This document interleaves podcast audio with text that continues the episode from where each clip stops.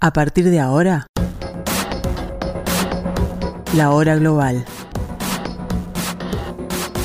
Desde el paralelo 35, en Montevideo, la realidad internacional por detrás de los titulares. Conducción de Gustavo Calvo. Participan Leo Arari y Susana Mangana. La hora global. Una mirada al nuevo desorden mundial.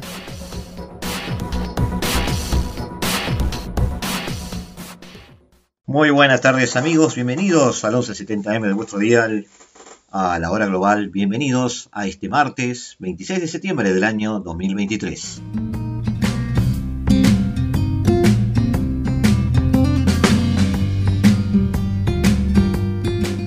Muy, muy, muy rápido nos vamos a algunos titulares y ya volvemos para estar con ustedes comentando eh, estas cosas que están sucediendo en este planeta eh, algunas de estas particularidades que día a día nos muestran el desorden mundial en el que vivimos.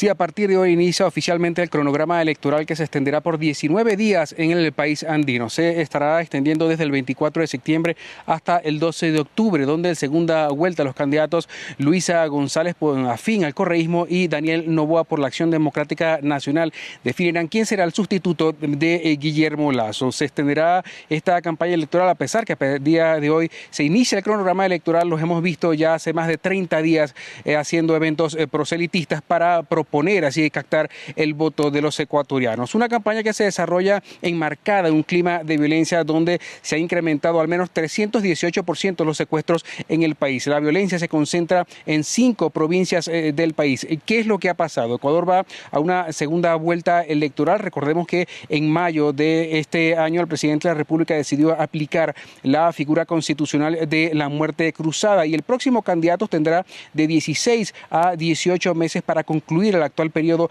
electoral hasta el año 2025, 2021-2025.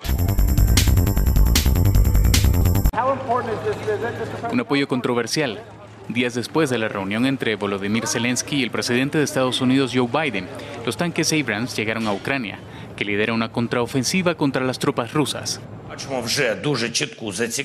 Vemos un interés muy claro del mundo en trabajar con nosotros para construir una nueva fuerza de defensa, no solo para Ucrania, sino también para nuestros socios, para nuestro mundo en su conjunto, un mundo basado en reglas que no tolerará la agresión y el terror que Rusia está tratando de convertir en norma. Según el jefe de la inteligencia ucraniana, los tanques no serán usados en su totalidad a la contraofensiva porque serían presa fácil para los drones y los campos minados. Estados Unidos prometió desde enero 31 de estos tanques a Ucrania, cada uno equipado con proyectiles de uranio empobrecido, capaz de penetrar el blindaje y cuestionados por sus riesgos tóxicos. En las calles de Ciudad de México, los migrantes buscan refugio de camino a Estados Unidos.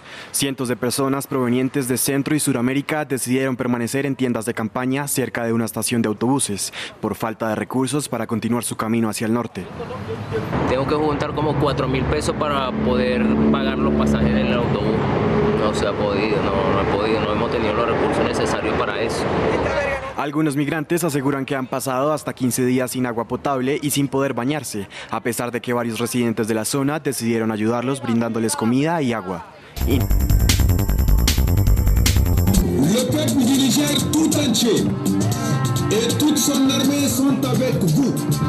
El domingo por la noche, ante la base militar francesa de Niamey, una multitud jubilosa. Cientos de personas se reunieron para celebrar el anuncio de la salida de las tropas francesas de Níger. Es una victoria de esta movilización, de este pueblo real que estáis viendo.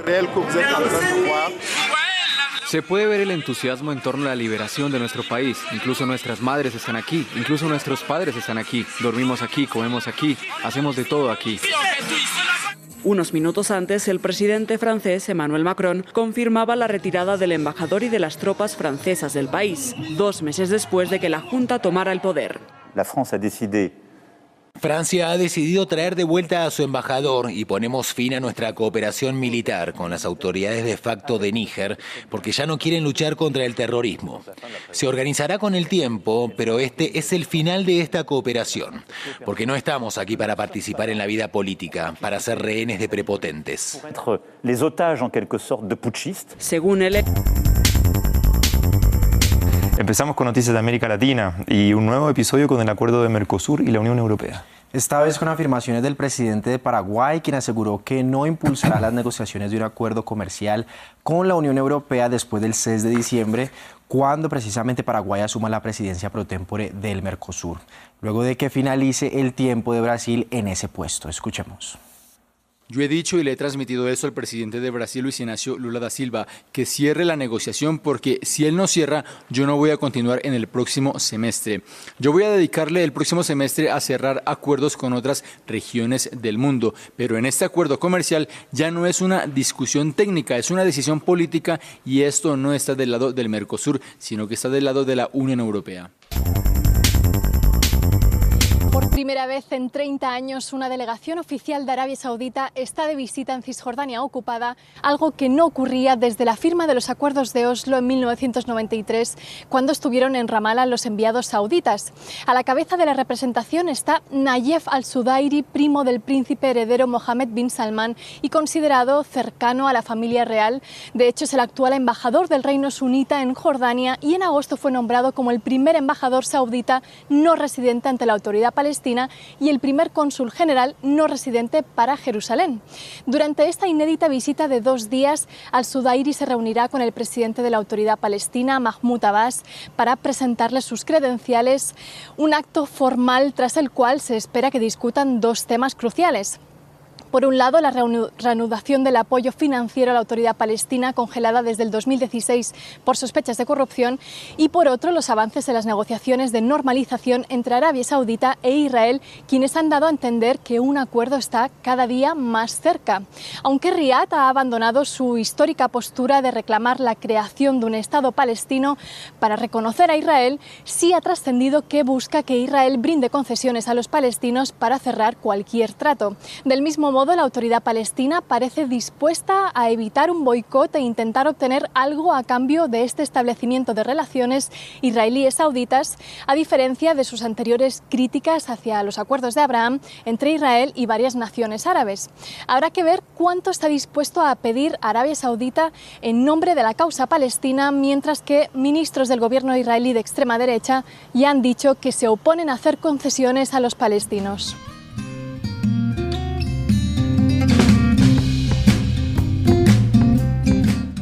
Dejamos esta noticia hasta el final, amigos, porque es muy interesante ver cómo se sigue cerrando el círculo en Oriente Medio con ese proceso diplomático, no, no real, no comercial, porque ya estaba desde antes, pero este proceso diplomático que se inició con los acuerdos de Abraham, que incluyen el reconocimiento diplomático de Israel por parte de algunos países árabes, en aquel momento Emiratos Árabes Unidos, Bahrein, el propio Marruecos, eh, entrando en una negociación un poco triangular al principio, y luego se sumaron algún otro más.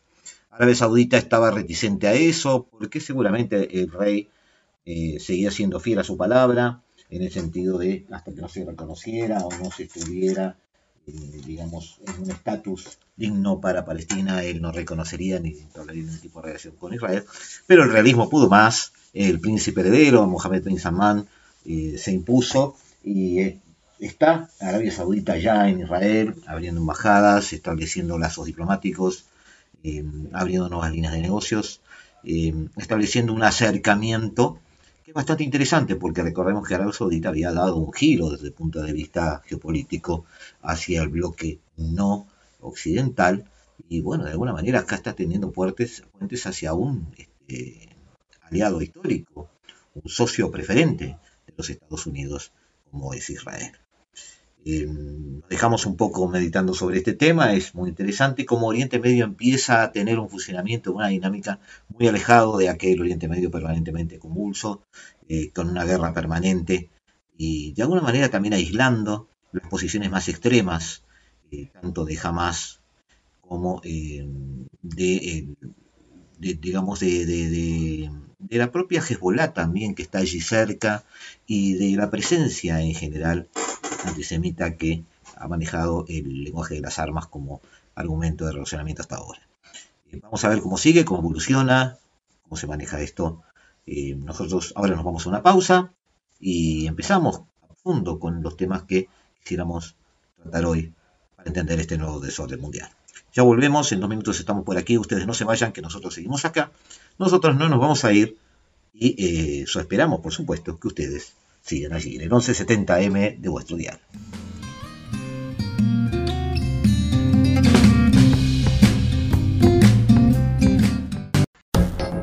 Estás escuchando La Hora Global, una mirada al nuevo desorden mundial.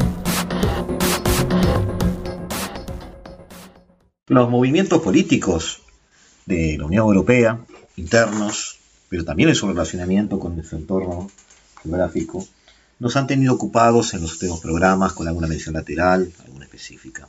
También hemos hablado de lo sucedido en el Sahel y lo que va a seguir sucediendo en el Sahel y al sur del mismo. Hemos eh, adelantado algunas eh, situaciones que vemos compatibles con nuevos golpes de Estado en las próximas semanas o meses. Y también nos hemos referido a eh, la apuesta energética, de la cual son protagonistas tanto Argelia como Marruecos. En particular, le hemos dedicado muchos minutos a Argelia eh, en su nuevo rol de pasar a ser un proveedor eh, privilegiado de, gas para Europa desde el sur, a pesar de ser una de las naciones que simpatizan o empatizan con la posición del bloque no occidental. También hemos mencionado permanentemente a Marruecos, pero más bien desde su rol de eh, pretendiente de dominio sobre el Sahara Occidental, eh, en sus idas y venidas en la relación con España, en el manejo que hace de la eh, migración como arma política, en las tensiones en Ceuta y Melilla, en particular con el gobierno español, en esos enclaves españoles en territorio marroquí. Queremos hacer alguna pequeña referencia ahora, o pequeña o como nos salga, para eh, sobre todo eh, sobre la, que puede ser una estrategia de Marruecos, no solo desde el punto de vista político, sino más bien desde el punto de vista económico o, energético en particular, eh, para poder manejar una estrategia a largo plazo. Hemos, hemos detallado algunos, algunos ejemplos, hemos detectado algunas eh, luces rojas y amarillas y además este, hemos leído algunos informes bastante interesantes a este respecto. En particular, eh, el hidrógeno verde es algo que está ocupando a Marruecos, es algo que eh, está manejando Marruecos como fuerte atractivo para lograr que se instalen inversiones en su país. Y además es una manera de eh, competir hacia adelante con ese protagonismo que ya mencionamos de Argelia como proveedor de gas de Europa. Ha elegido al hidrógeno verde para convertirse en una potencia regional, ha puesto en marcha su primera planta de desarrollo de hidrógeno con energía solar y eh, quiere proyectarse o quiere formar parte del club de los grandes productores. Como dijimos, Europa que está necesitada de acelerar por un lado la transición energética, pero además resolver sus necesidades hoy en, eh, una matriz energética dependiente de hidrocarburos todavía. Y eh, Europa ha visto esta apuesta de Marruecos que todavía está, digamos, en, una etapa de, de, desarrollo y de implementación de algunos planes y de reuniones de inversores, pero también algunos algunos trabajos de laboratorios muy interesantes que han avanzado en, la tecnología eh, necesaria para manejar el hidrógeno verde como fuente de energía. Eh, pese a las dificultades técnicas, Marruecos va a consolidarse como socio preferente de la Unión Europea si logra hacer que esta cadena de valor funcione. Marruecos gana una herramienta extra además para salvaguardar sus intereses estratégicos. Por un lado, obviamente va a perjudicar a Argelia, que siga anclada en los hidrocarburos y en planes que a, a largo plazo, a corto, a largo plazo, eh, son menos atractivos para Europa. Aunque obviamente hoy eh, son un fuerte apoyo, un fuerte bastón desde el punto de vista energético para la Unión Europea. Como dijimos, el Sahara Occidental, Ceuta y Melilla eh, pasarán al freezer en algún momento, dejarán de ver la luz del sol, se esconderán bajo la alfombra. Y Marruecos llevará adelante esta, puerta, esta, esta apuesta por las energías renovables. La idea es que en el periodo que va hasta el 2026, eh, Marruecos duplique su capacidad renovable, su capacidad de generar energía renovable.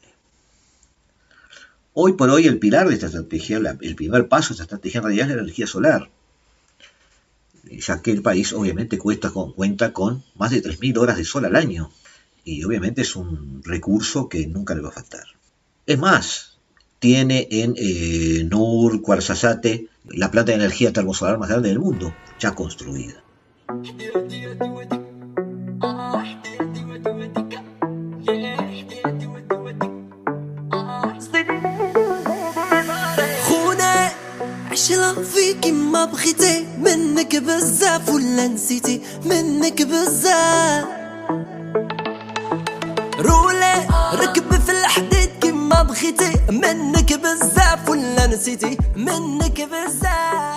Con estas capacidades el siguiente paso que lógicamente puede dar Marruecos y que de hecho ha empezado ya a transitar por él, es apostar por el hidrógeno verde que se produce con energía renovable además. Para eso va a contar con inversiones.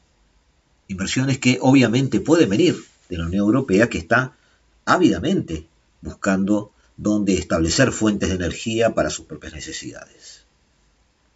La estrategia de transición verde de los europeos y del propio Estados Unidos, Estados Unidos le llama Objetivo 111, para abaratar el hidrógeno, tiene mucho que ver en todas estas cuentas, estas ecuaciones en la carrera por la descarbonización, eh, en el caso de Marruecos, apostar por el hidrógeno para otra inversión le hace ganar, obviamente, influencia geopolítica. La tecnología, como dijimos, está en desarrollo, las inversiones todavía no han venido, pero hay mucha teoría, muchos están trabajando y ya hay laboratorios sobre el terreno eh, generando opciones para poder implementar esa cadena de valor. Según el informe de la Comisión Europea que estoy sacando de un artículo periodístico, aquí podría alcanzar los 160 teravatios eh, en el 2050, superando la producción de España en un 30% para ese mismo año. Esto ya le sitúa como un exportador muy atractivo para la Unión, que podría llegar a suplir más del 5% de su demanda con hidrógeno, verde, en este caso marroquí. Prueba de ese atractivo son, como dije, las inversiones que están empezando a llegar y lo están haciendo en distintos proyectos y acuerdos de, colaboración eh, entre Marruecos y sobre todo Alemania. Recordemos que Alemania eh, ha ido más allá de los hidrocarburos, se ha carbonizado en parte, eh, su economía ya está carbonizada, ha vuelto a muchos casilleros hacia atrás y ahora quiere pegar un salto hacia adelante. El hidrógeno verde marroquí este, obviamente beneficia a la estrategia europea de transición energética, la hace posible para muchos, pues Europa no tenía demasiados apoyos para saltar de la teoría a la práctica.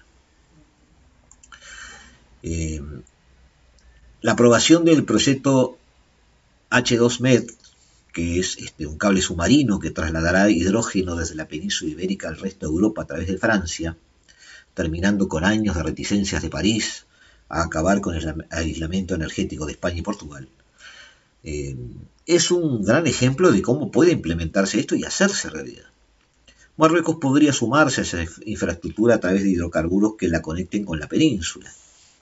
De hecho, España ya ha firmado acuerdos con el país eh, norafricano y eh, alguien que también ha sido y es cada vez más protagonista en este juego de intereses, que es Italia. Por un lado, este, obviamente, ya lo dijimos dos veces, y lo, repito otra vez, permite eh, competir con Algeria, pero no tiene, eh, no obtiene hoy por hoy la garantía de que esa competencia sea muy rápida. sí está durmiendo tranquilo porque Argelia, si bien es un exportador clave de hidrocarburos, como el gas a Europa, no tiene un plan ni una clara apuesta por las renovables. Argelia parece anclada en ese aspecto del mercado y no parece tener muchas salidas. Esto supone una desventaja competitiva frente a Marruecos. El gasoducto que conecta hoy Argelia y España eh, finalmente no se usará para importar o exportar hidrógeno como estaba previsto el año pasado. No puede ser utilizado para el hidrógeno. España ha priorizado las relaciones con Marruecos en estos últimos meses, algo que ya se evidenciaba en el eh, cambio, en el giro eh, de la posición española referente a las pretensiones marroquíes sobre el Sahara Occidental. Eh, giro que decidió Pedro Sánchez en 2022.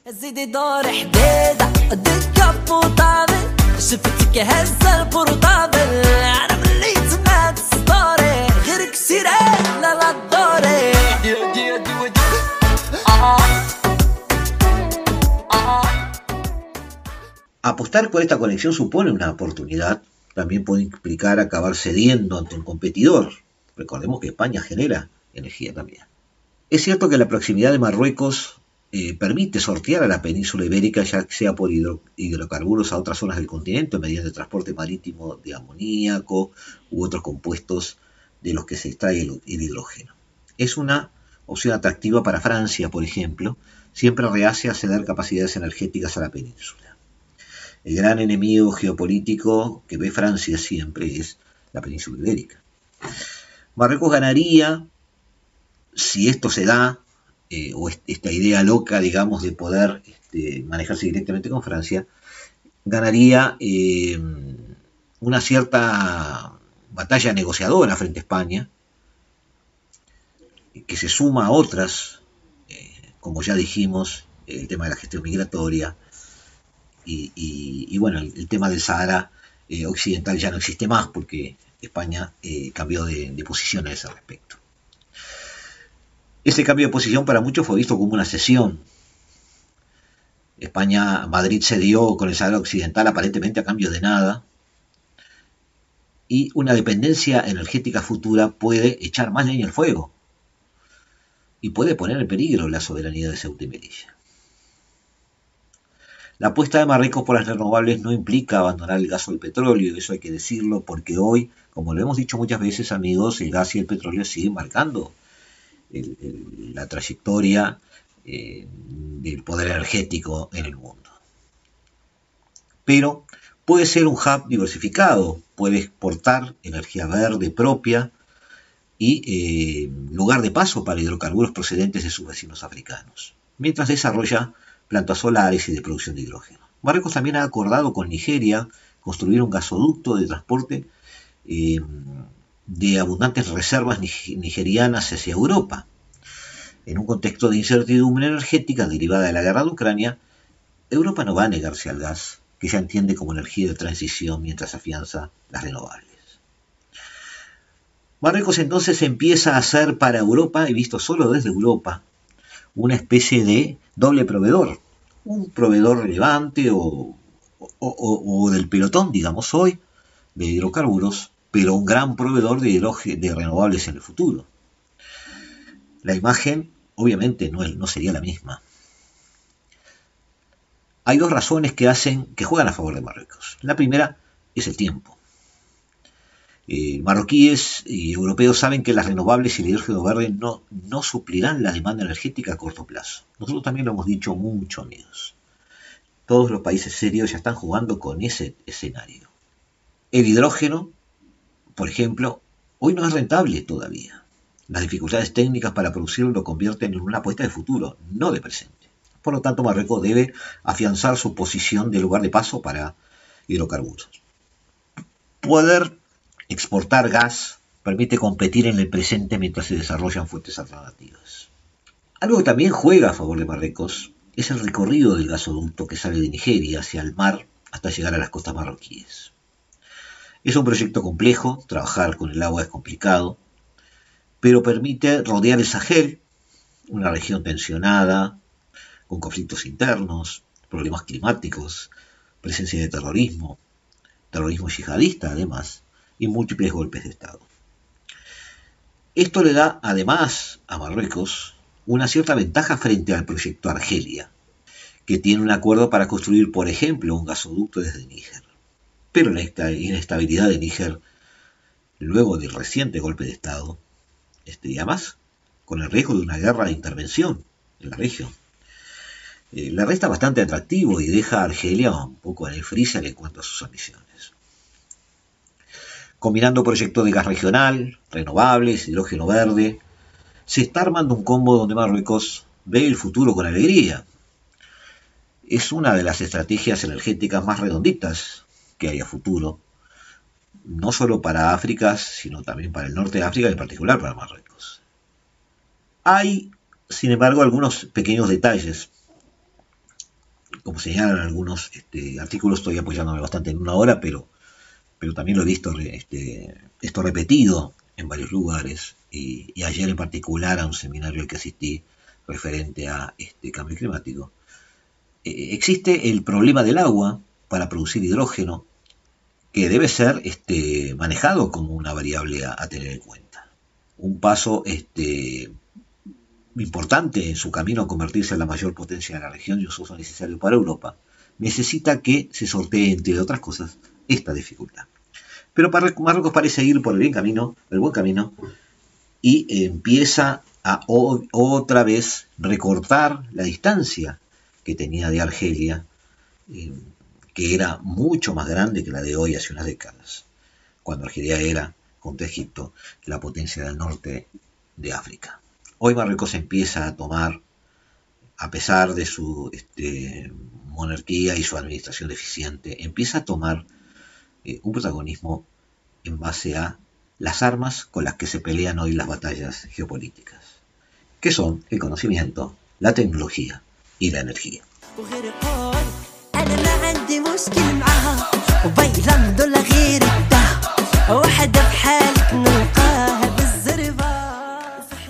Volvemos en un instante amigos, estamos aquí en dos o tres minutos. Sigan allí, nosotros seguimos aquí en la tarde de Radio Mundo en la hora global.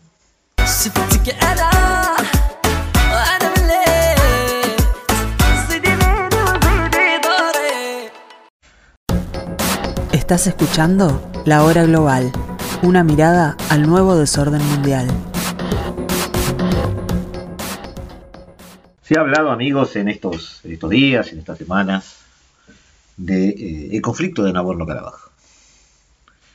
Aparentemente es eh, una, un, un, evento, un episodio más en la larga lucha ya histórica entre eh, azeríes y armenios. Sin embargo, se trata de un conflicto mucho más complejo donde incluso se están este, involucrados otros terceros países, algunas potencias, eh, tropas rusas que apoyan a las fuerzas separatistas armenias, que reclaman Nagorno-Karabaj como suyo, eh, a pesar de que la Organización de Naciones Unidas designó a la región como parte del territorio azerí, perteneciente a Azerbaiyán tras la disolución de la Unión Soviética. En realidad, esa complejidad hace que eh, todo se vuelva muy poco transparente eh, en este sentido. El territorio montañoso de Nagorno-Karabaj, con una población de mayoría armenia, es un enclave de 11.500 kilómetros cuadrados en medio, en medio, bien en medio del territorio de Azerbaiyán. Los habitantes están apoyados por la vecina Armenia, que estaría del otro lado de la frontera, lejano al lugar del enclave, aunque tropas armenias en algunos conflictos anteriores habían logrado posicionarse y armar una especie de corredor para poder trasladarse hasta allí. En 1988, cuando el régimen soviético caía, las fuerzas azerbaiyanas o azeríes, como se les dice, y los separatistas armenios comenzaron una guerra en la que murieron eh, casi 30.000 personas. El Parlamento Regional de Nagorno-Karabaj votará a favor de formar parte de Armenia, aún estando en medio del territorio azerí. Azerbaiyán intentó entonces reprimir el movimiento separatista, mientras que los armenios los respaldaron. Eran otros momentos, con una Armenia mejor armada, hubo enfrentamientos étnicos y después de que Armenia y Azerbaiyán ambos declararan la independencia de Moscú, se transformó en una guerra a gran escala entre los dos, este, los dos países. Eh, la primera de ellas, de estas guerras, de, estos enfrentamientos, terminó en 1994 con un alto el fuego, con una mediación de Moscú, cuando las fuerzas armenias se hicieron con el control de la región y de las zonas adyacentes. Según este acuerdo, el territorio formado, que formaba parte de Azerbaiyán, pero se le permitía un gobierno, mayor parte, en su mayor parte por una eh, república digamos, en, formato de república separatista autoproclamada, dirigida por armenios étnicos y respaldados por el gobierno armenio. En el fondo de todo estaba una división territorial de las fronteras, que fueron establecidas en épocas de la Unión Soviética. Se le dio un complejo entramado territorial a todo esto, porque para muchos fue un intento de Moscú de mantener dentro de Azerbaiyán un enclave extranjero que permitiera una especie de conflicto congelado que de alguna manera diera un poco de inestabilidad, inestabilidad deseada por Moscú a esta región. Los modernos Armenia y Azerbaiyán que hoy conocemos se integraron dentro de la Unión de Repúblicas Socialistas Soviéticas allá por 1920. En Nagorno-Karabaj, también que se, se, conoce también como Alto Karabaj, como dijimos es mayoritariamente Armenia, aunque el control permanentemente se le fue entregando a Azerbaiyán. Para ellos, esto es parte de Armenia una idea que aglutina los territorios que históricamente han sido poblados por la etnia cristiana ortodoxa armenia. De acuerdo este, a algunos analistas, este tipo de trazado de fronteras es una práctica común en la Unión de Repúblicas Socialistas Soviéticas para evitar la homogeneidad en todas sus repúblicas. Lo que le dije recién, una especie de conflicto congelado eh, que establece por defecto un sistema de inestabilidad afín a Moscú algo así como divide y vencerás. Y eh, bueno, había dado resultados desde el punto de vista de la no, no, no crecimiento de eh, la, potencialidad geopolítica de Azerbaiyán. Nagorno-Karabaj es mencionado como para muchos como eh, un estado fantasma, definiendo esto a aquellas este, entidades que han expresado su deseo de ser estados independientes, pero que no son reconocidos así por la comunidad internacional. Tenemos allí en, ese club una lista en lo que podemos incluir a los turcos, al propio Sahara Occidental, algunas, perdón, a los turcos me refería, pido disculpas, estoy hablando de los, este, a los kurdos, eh, al Sahara Occidental, decía, este, y algunas eh, comunidades del propio Sahel. Este tipo de, conflicto etno-nacionalista también se está dando en los Balcanes, o se dio en los Balcanes en los años 90 y hoy está reverdeciendo. La desintegración de la URSS generó más problemas que soluciones. Y eh, ambos, ambos estados, tanto Armenia como Azerbaiyán, vieron la oportunidad de empezar a luchar por un liderazgo en la región.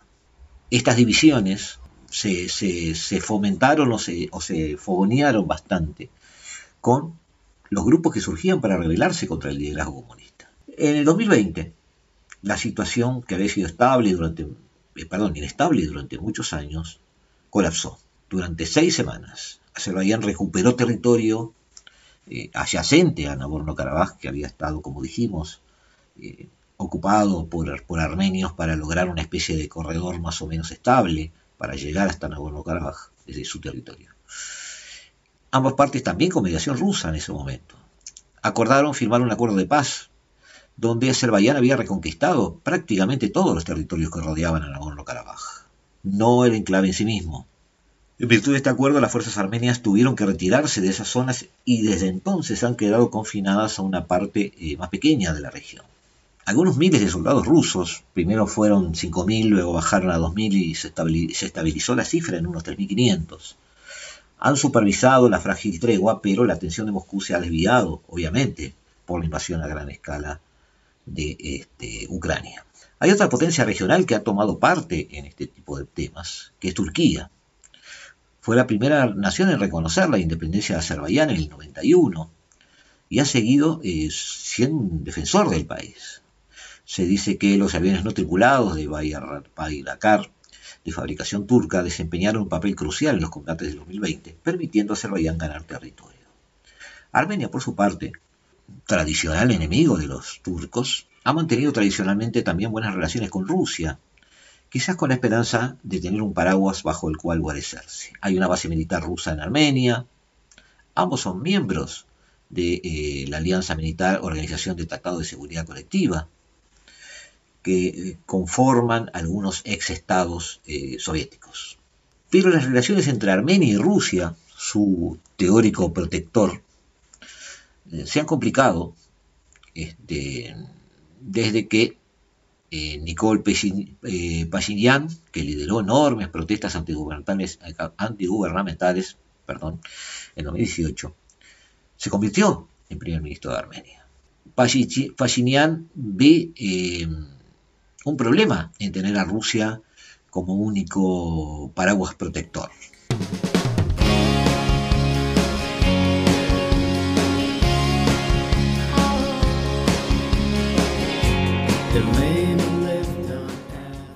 Armenia estaba llegando en esta especie de giro geopolítico a realizar incluso ejercicios conjuntos con fuerzas de Estados Unidos, en lo que Moscú catalogó como pasos poco amistosos. Putin de todas formas niega que Armenia hubiera roto su alianza con Rusia, pero declaró que Ereván, la capital de Armenia, había reconocido esencialmente la soberanía de Azerbaiyán sobre Nagorno-Karabaj.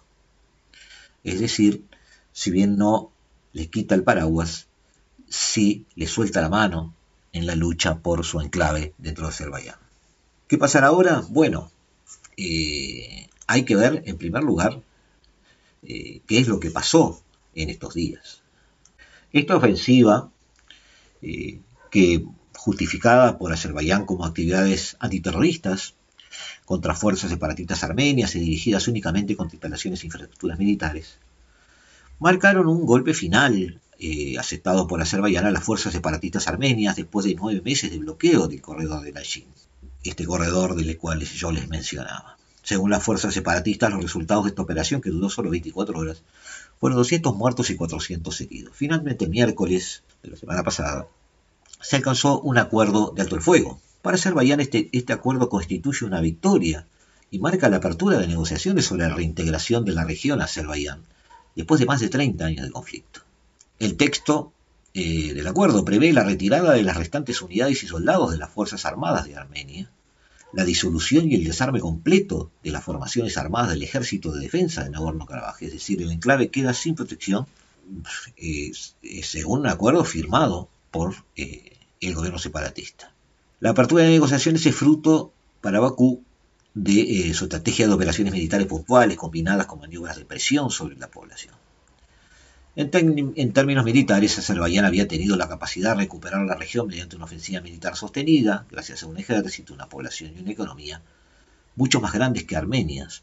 Treinta años después, Azerbaiyán ha desarrollado un ejército competente, rápido y potente. El territorio está rodeado completamente por las Fuerzas Armadas azeríes y cualquier intento de resistencia sería inútil. Podría haber alguna resistencia de la población local, pero las Fuerzas Armadas rusas presentes en la región eh, no, han tomado acción ni van a entrar en, en contacto con la acción misma. Por lo tanto, la estrategia de Azerbaiyán, que ha consistido en los últimos años en lanzar una ofensiva militar sostenida y luego intervenir militarmente durante unos días, bloquear el corredor muchas veces, una especie de acoso permanente, ha dado resultados. La influencia cada vez menor de Armenia debido a los repetidos ataques de Azerbaiyán probablemente la empujará a eh, concluir un acuerdo de paz eh, a favor de Azerbaiyán para el 2024-2025. De hecho, la capitulación de las fuerzas separatistas armenias para reabrir la carretera de Akdam, cerrado durante 30 años para limitar la influencia de las fuerzas azeríes, a cambio del fin del bloqueo del corredor de Leshin, ya mostró una evolución en la situación a favor de Azerbaiyán. Pero la guerra de Ucrania, debemos mencionar, eh, provocó un debilitamiento del papel de Rusia como árbitro en este conflicto. Abrió la puerta al deshielo de los conflictos regionales y a la apertura de negociaciones. Como dijimos, la presencia de Estados Unidos, aunque sea haciendo algún tipo de maniobra o eh, ejercicios militares muy elementales con los armenios. Un capítulo aparte que me parece mencionar es el papel que han elegido para sí las potencias intervinientes. En el caso de Turquía, eh, Erdogan tiene claro que una postura firme y decidida es una prioridad estratégica y una necesidad costosa que refuerza su política de desplegar el músculo militar en el extranjero para mantener el apoyo en casa. El presidente ha descrito el apoyo de Ankara a Azerbaiyán como parte de la búsqueda por parte de Turquía de su merecido lugar en el orden mundial, es decir, actuar como potencia. Erdogan ve una oportunidad de alterar el statu quo en Nagorno-Karabaj, donde Francia, Estados Unidos y la propia Rusia han dirigido durante décadas los esfuerzos de mediación internacional y una mayoría armenia ha conservado el control del enclave a pesar de que está reconocido internacionalmente como parte de Azerbaiyán. La lógica de Turquía en casi todos los rincones del mapa es la interrupción. Cualquier cosa que socave el statu quo es bueno para ellos, ya que el statu quo anterior se considera que contraviene sus intereses, dijo un investigador norteamericano. El conflicto congelado de Nagorno-Karabaj permaneció en manos de Armenia y bajo el paraguas de Moscú. Turquía quiere ahora socavar ese juego, aunque no pueda definirlo completamente porque Rusia sigue estando presente. La postura de Turquía es entonces enviar una amenaza implícita a Armenia y un mensaje de precaución a Rusia país eh, que tiene un pacto de no agresión con Armenia, y refleja la confianza en la guerra con aviones teledirigidos usados en Siria, Libia Irak, que ahora serían utilizados por Azerbaiyán y que de hecho fueron utilizados en esta operación de esta semana. Los drones de fabricación turca encabezan los ataques azeríes y con bastante efectividad. Erdogan también apuesta porque a pesar de sus diferencias sobre Nagorno-Karabaj, Turquía y Rusia se llevan lo suficientemente bien como para evitar un conflicto más amplio. Ni Turquía llevará sus simpatías a Azerbaiyán al terreno de los hechos, sino simplemente lo abastecerá de drones que son necesarios para seguir manteniendo una superioridad militar. Ni Rusia eh, hará entrar en, acción eh, los efectivos que tienen allí a favor de Armenia para no involucrarse directamente en el conflicto. Rusia, Estados Unidos y Francia han liderado los llamamientos un alto fuego en Nagorno-Karabaj, pero Erdogan dice que ellos han descuidado la crisis en las últimas semanas y no deberían liderar el establecimiento de la paz. Turquía dice que una paz duradera dependerá de las propuestas que se hagan para lo que suceda después de que las hostilidades terminen, que de hecho ya han terminado. La postura de Erdogan hizo eh, prender las alertas en Francia sigue viendo un crecimiento en la región, los turcos como potencia. Además, recordemos que eh, Francia tiene una población que incluye a muchos de origen armenio. Los éxitos militares y el despliegue del músculo militar, del músculo militar en otras partes del mundo han ayudado al partido gobernante de los turcos, aliado con los nacionalistas, a mantener una ventaja en la secuestra de opinión a pesar de la depreciación de la moneda que ha hecho empeorar todavía más las consecuencias económicas eh, de la pandemia. Sin embargo, la aprobación de Erdogan aumentó casi un 5% el mes pasado, después del enfrentamiento con la Unión Europea sobre los derechos territoriales del Mediterráneo. Otra vez, los eh, líderes regionales utilizan el nacionalismo y el, ejercicio del miedo del avance de los demás sobre nuestro territorio como arma política para mantenerse en el poder. Dos contracciones económicas en sendos años han dado al traste con el periodo de auge bajo el mando de Erdogan. Y eh, la agencia crediticia Moody dice que Turquía se arriesga a una crisis de la balanza de pagos. La economía de Erdogan está complicada. Además, la dependencia de Ankara de las importaciones de gas a Azerbaiyán aumentaron un 23% el primer semestre del 2020, lo que estaría explicando mucho de esto que estoy eh, mencionando o describiendo. El gasto en defensa se disparó un 16% este año, pero es cierto que también el aumento de ventas hacia el exterior, incluida la guerra de Rusia con Ucrania, ha significado eh, una ventana de ingresos al presupuesto turco. Sin embargo, las campañas transfronterizas como las que realiza Turquía en el norte de Siria, Irak y Libia, donde sigue estando presente, parecen ser una prioridad ahora para Erdogan. Ni la pandemia, ni el territorio, ni el deterioro del presupuesto será un obstáculo para el gasto de defensa, dijo un funcionario turco. No es preferible, pero es obligatorio. Turquía está en el terreno con los Estados Unidos y Rusia, no podemos pensar o actuar en pequeño. Ankara ha negado las acusaciones incluso de Rusia de haber enviado mercenarios sirios para posar a Azerbaiyán, como sí lo hizo en el 2020. Lo cierto es, amigos, que la guerra de Nagorno-Karabaj esta vez ha acabado en menos de 48 horas. Con la capitulación de los armenios ante la superioridad militar de Azerbaiyán y la pasividad tanto de Rusia como de la Unión Europea como de los Estados Unidos. Sin duda, el fuerte apoyo turco que se visibilizó en 2020, pero que data de los 90, ha alentado a Bakú a tomar una línea intransigente y se ha resistido a las llamadas a alto el fuego hechas por la Unión Europea y Estados Unidos. La justificación inverosímil de la operación antiterrorista de Bakú sugiere que Azerbaiyán, apoyado por Turquía, esta vez ha visto una oportunidad de devolver el territorio que se le regaló durante la época soviética y que los armenios habían recuperado durante la primera guerra de Nagorno-Karabaj. Para Ankara, que ya en el 2020 desafió la influencia rusa en el espacio postsoviético, ha visto una excelente oportunidad ahora para demostrar que Moscú, enfocado en la guerra en Ucrania, ha perdido, sin lugar a dudas, el estatus mediador más importante entre armenios y azeríes. También esta guerra refleja cómo la participación internacional y especialmente occidental ha fracasado. Tanto Turquía como Rusia han tratado con ahínco de eludir el grupo de Minsk, eh, formado por Francia, Rusia y Estados Unidos, que se estableció en la década de los 90. Desde la invasión rusa a Ucrania, Moscú ha ido perdiendo la credibilidad de una potencia pacífica entre los países del espacio postsoviético. Una imagen que le había costado construir, pero que la había logrado. Las democracias liberales han intentado contener a Rusia militar, económica y políticamente. Una parte importante de esa contención es debilitar a Rusia en la región y aumentar la influencia occidental.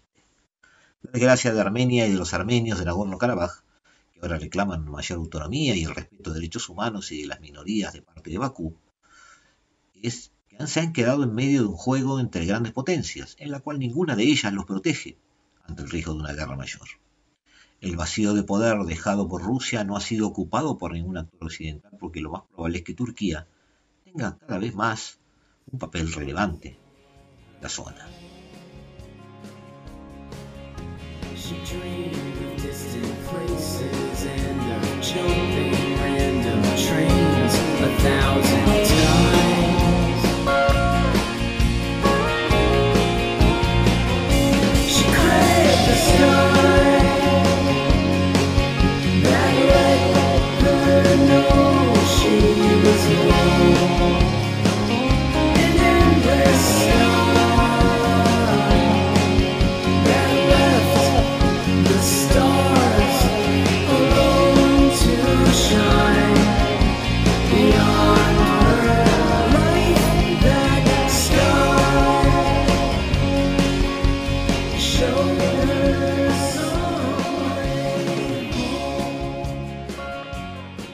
Hasta aquí llegamos amigos y nos despedimos.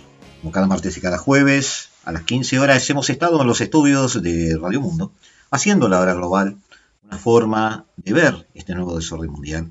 Los hemos acompañado durante una hora tratando de entender estos giros del planeta. Nos vemos el jueves. Que pase muy bien. Chao.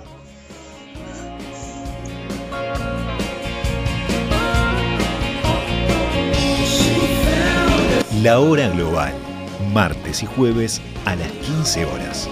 Repite a las 21 horas.